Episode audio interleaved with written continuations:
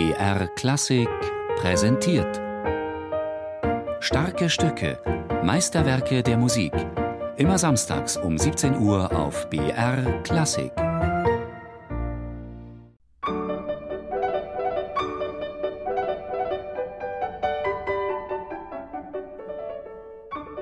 Was mich an dieser Sonate besonders fasziniert hat, ist diese Kunst Haydns mit einer einzigen Note ganze Gefühlswelten auszudrücken.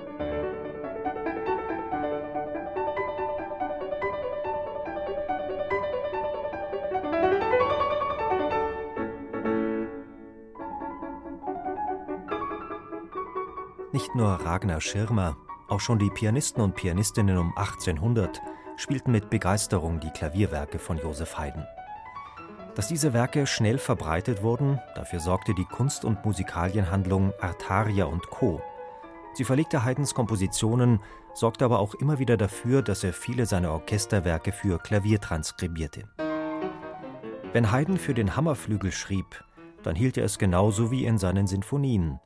Statt großer dramatischer Gesten verwendete er wenige punktgenau gesetzte Töne und eine Prise musikalischen Witz.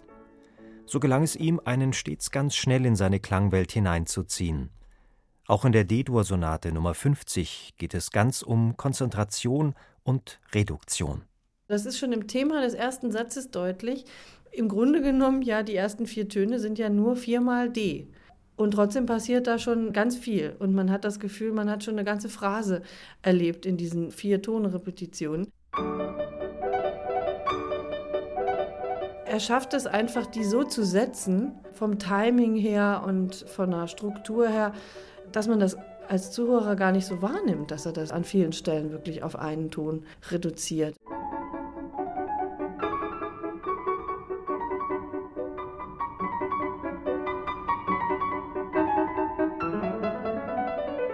Joseph Haydn inspirierte dabei nicht nur der moderne Hammerflügel, der bei seinem Dienstherrn, dem Fürsten auf Schloss Esterhaser stand, Anregend für ihn war auch die Bekanntschaft mit einem jungen Klavierduo, das damals in Wien Furore machte. Es waren die Schwestern Marianne und Katharina Auenbrugger, Töchter eines gut situierten Arztes, der zeitweise Leibarzt Maria Theresias war. Seine Töchter betörten Haydn nicht nur mit ihrer Anmut und ihrer Schönheit, sondern auch mit ihrem beeindruckenden Klavierspiel. In einem Brief vom 25. Februar 1780 an den Artaria Verlag schrieb Haydn der Beifall deren Fräulein von Auenbrucker ist mir der allerwichtigste. Ihre Spielart und die echte Einsicht in die Tonkunst denen größten Meistern gleichkommt. Beide verdienten durch öffentliche Blätter in ganz Europa bekannt gemacht zu werden. Auch Leopold Mozart lobte die beiden Pianistinnen überschwänglich. Haydn schrieb für die Auenbrugger Schwestern sechs Sonaten, die schon zu seiner Zeit regelrechte Hits waren. Das dritte Werk in dieser Sammlung, die Sonate Nummer 50 in D-Dur, hat schwungvolle und witzige Ecksätze. Die vereinen Witz mit einer ganz großen musikalischen Konzentration, also dann gleichzeitig eine große Tiefe. Also bei Haydn finde ich immer so spannend, dass Humor nie profan wird bei ihm. Also da gibt es äh, manchmal eine kleine Wendung, eine kleine Verzierung, die einen schmunzeln lässt, die aber nie den großen Geist verlässt. Daran zeigt sich auch das ganz große Können. Als Kontrast wirkt der langsame Satz in der Mitte richtig nachdenklich, ein Largo e sostenuto. Haydn hat selbst betont, dass Karl Philipp Emanuel Bach ein großes Vorbild für ihn war. Hier meint man es zu hören.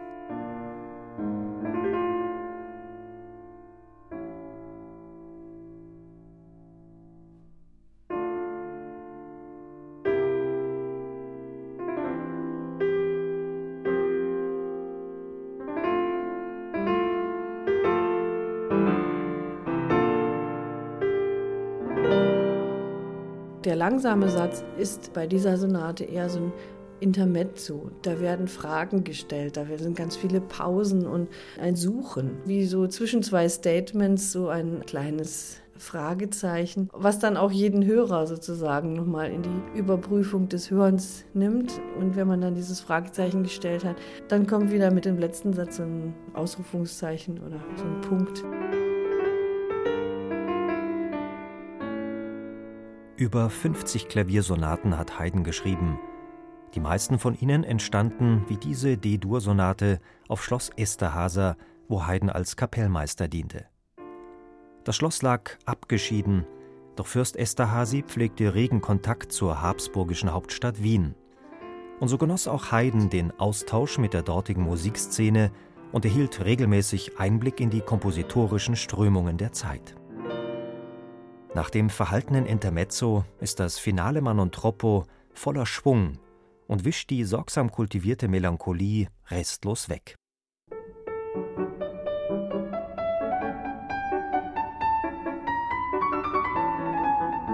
Und doch lässt Haydn auch diesen Satz nicht einfach durchrauschen. Nicht ohne, dass er dann kurz vor Schluss auch nochmal eine Frage stellt. Also die erwähnte Fermate, diese Reduktion auf Einzelton A und dann Pause, um sich dann zu entschließen, zum Ende zu kommen, ist, ist schon toll. Ist ja auch sehr kompakt, die Sonate, ist ja nicht ausufernd lang. Und trotzdem hat man hinterher das Gefühl, es ist alles gesagt.